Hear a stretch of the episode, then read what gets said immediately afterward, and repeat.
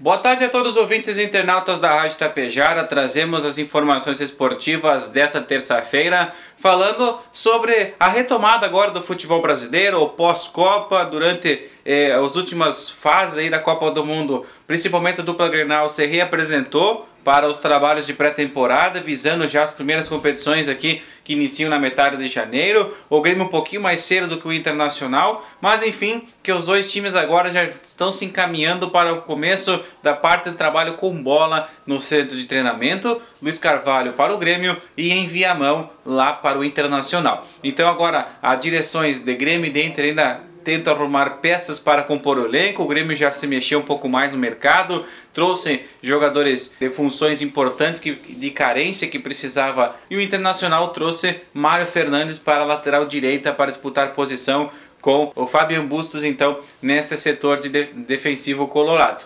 O Inter ainda está por negociar Edenilson com o Atlético Mineiro, já houve troca de documentos, então é muito próximo já um acerto definitivo de Edenilson com a direção do Clube Mineiro. E aí então o Inter tem que procurar um novo homem aí para repor essa ausência do atual capitão colorado. Fala, falando então, hoje à noite teremos no Resenha Esportiva a participação da Secretaria de Esporte, Lazer, Cultura e Turismo aqui de Itapejara, fazendo um apanhado de todas as competições realizadas ao longo de 2022. Por último, Interfirmas, que encerrou na última sexta-feira, e também já visando os próximos campeonatos que virão já a partir do primeiro trimestre de 2023. Você fique ligado então a partir das 8 horas da noite no FM 101,5 e nas lives do Facebook e também do YouTube.